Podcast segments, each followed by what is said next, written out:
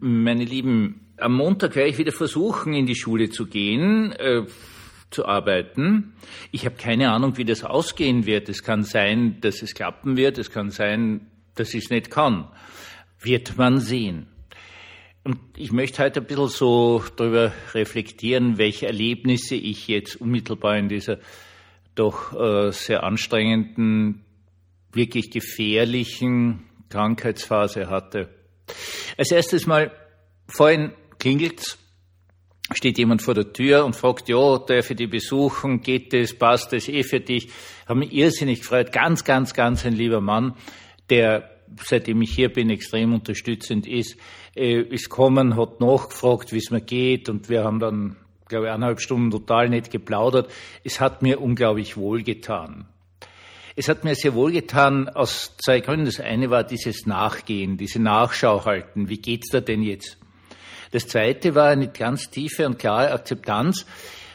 Ja, äh, braucht nicht so sein, dass ich wieder voll arbeitsfähig bin. Also muss man jetzt sagen, wird man sehen, innerhalb der nächsten Wochen wird man dann äh, bei den speziellen Untersuchungen des Lungenfacharztes oder überhaupt gleich der Lungenabteilung in Klagenfurt sehen.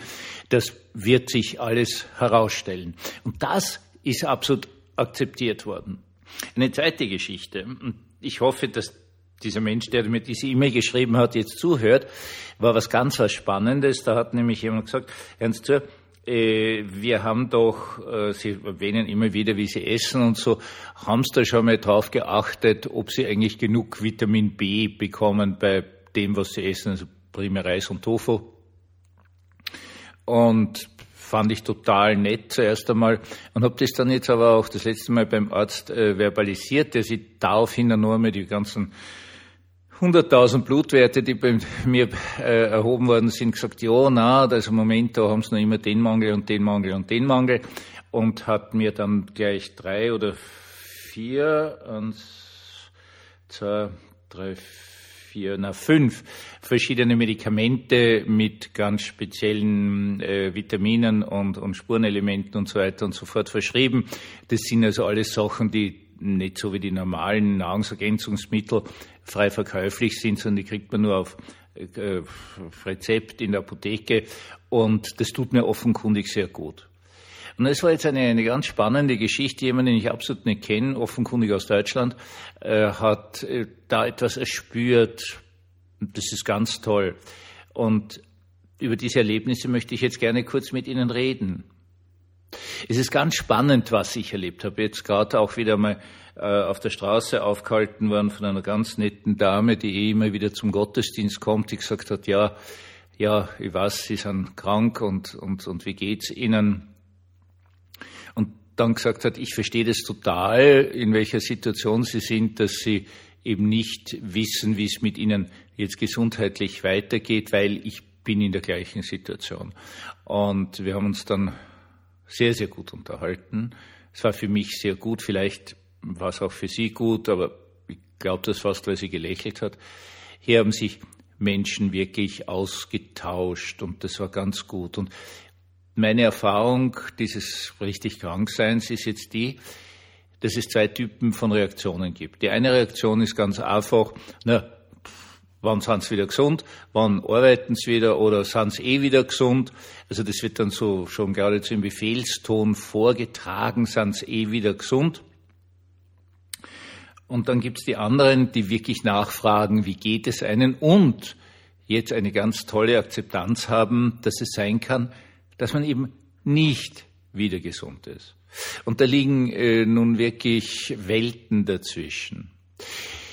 Sehr spannend ist die Tatsache, dass ich eine gewisse Tendenz dabei spüre, dass nämlich Menschen, die selbst schon irgendwelche körperlichen Probleme hatten, haben, die schon wirklich einmal ordentlich im Krankenhaus gelegen sind, äh, vollkommen klar sagen äh, oder zum Ausdruck bringen, ich akzeptiere sie auch, wenn sie leistungsgemindert sind. Das ist eine ganz wunderbare Erleichterung. Es ist was ganz was Wunderschönes, äh, diese Akzeptanz zu spüren. Und dann gibt's halt die, die glauben, dass sie also immer mit dem Schädel durch die Wand können und überhaupt großartig sind. die haben da kein Verständnis. Also da hat man wieder gesund zu sein.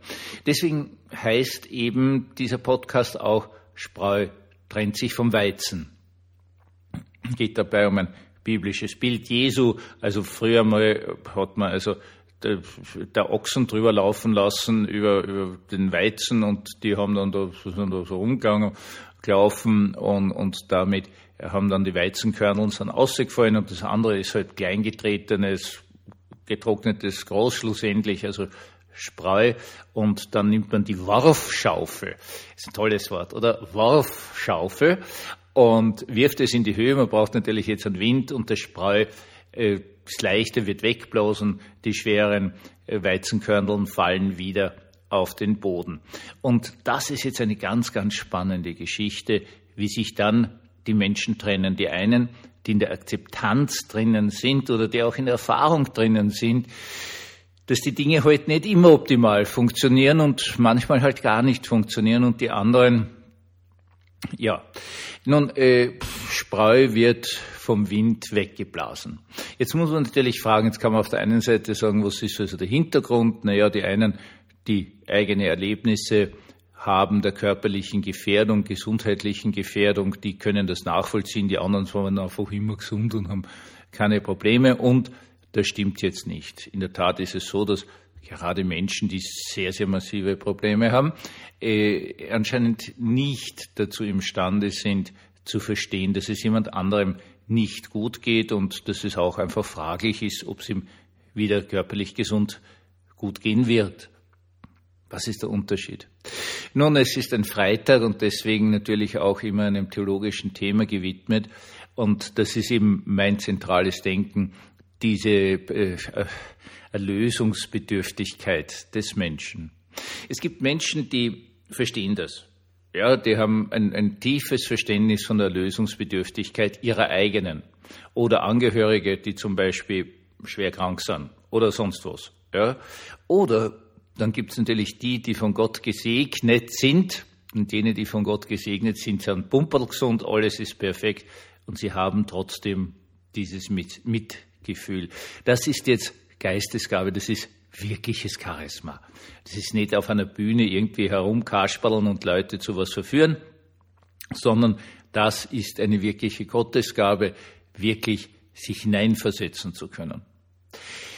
Das ist aber immer eines, wenn man mit solchen Leuten redet, die wissen allesamt, sie drücken es dann anders aus, um die Erlösungsbedürftigkeit. Wer sich dem stellt, der und nur ein solcher Mensch ist dazu imstande, sich überhaupt hineinzuversetzen und zu akzeptieren, dass jemand nicht innerhalb kürzester Zeit wieder vollleistungsfähig ist. In der Tat zerfällt diese Welt. Und das darf ich jetzt mit dem Johannesevangelium sagen. Das Johannesevangelium, das immer mit dem Gegensatz von Licht und Dunkelheit spielt. Mit der Tatsache aber auch, dass das Licht von der Dunkelheit niemals verschluckt wird. Dass es aber eine Trennung gibt in dieser Welt zwischen denen und jenen, zwischen den Schafen und den Böcken. Gleichnis Jesu. Und äh, das ist eine Geschichte, die unglaublich wichtig ist, dass wir das verstehen. Es gibt offenkundig Menschen, die verstehen es, dass Menschen erlösungsbedürftig sind. Die sind auch dazu imstande, sich dem zu konfrontieren, wie eine ganz nette Dame, die mir damals den Kuchen geschenkt hat, so schön formuliert hat. Gott vertrauen und tun, was man kann. Beides zusammen, aber als Grundlage natürlich das Gottvertrauen und dieses Wissen um die schlussendliche Erlösung. Wir leben in einer Zeit, ich kann nur von dieser Zeit reden, weil ich nur in dieser Zeit lebe, wo es offenkundig nicht viele Menschen gibt, die um diese Erlösungsbedürftigkeit wissen, ihre eigene Erlösungsbedürftigkeit wissen und deswegen mit der Schwäche, der Krankheit, dem Schmerz anderer umgehen können. Und es gibt eine weitaus größere Anzahl von Menschen, die einfach sagen, ja, das schaffen wir schon, das ziehen wir durch, wir sind so super, wir machen das und das hat so so sein und dann geht das und ba, ba, ba, ba, ba. Geht natürlich nicht. Auf jeden Fall, das Größte finde ich persönlich des Glaubens ist, dass man auf diese Seite wechseln kann, dass man dazu stehen kann, dass man selbst hilfsbedürftig, erlösungsbedürftig ist und damit das im Gegenüber auch akzeptieren kann. Es ist für mich rein persönlich gesagt das Zentrum und dann und nur dann, finde ich persönlich, sind wir imstande, anderen Menschen wirklich zu helfen. Denn sonst tun wir nichts anderes, als uns selbst aufblähen, irgendein Theater veranstalten. Es ist heute so. Es gibt das Licht und es gibt den Schatten. Es gibt jene, die im Licht leben, beschienen von der Gnade Gottes, beschenkt mit dem Verständnis um Schmerz, um Leid, um Krankheit, um Hilfsbedürftigkeit. Und es gibt jene, die in der Finsternis sind. Es trennt sich nun einmal in dieser Welt ganz eindeutig Spreu und Weizen. Lasst uns einfach von ganzem, ganzem Herzen hoffen, dass wir auf der Seite des Weizens stehen. Einen gesegneten Abend uns allen.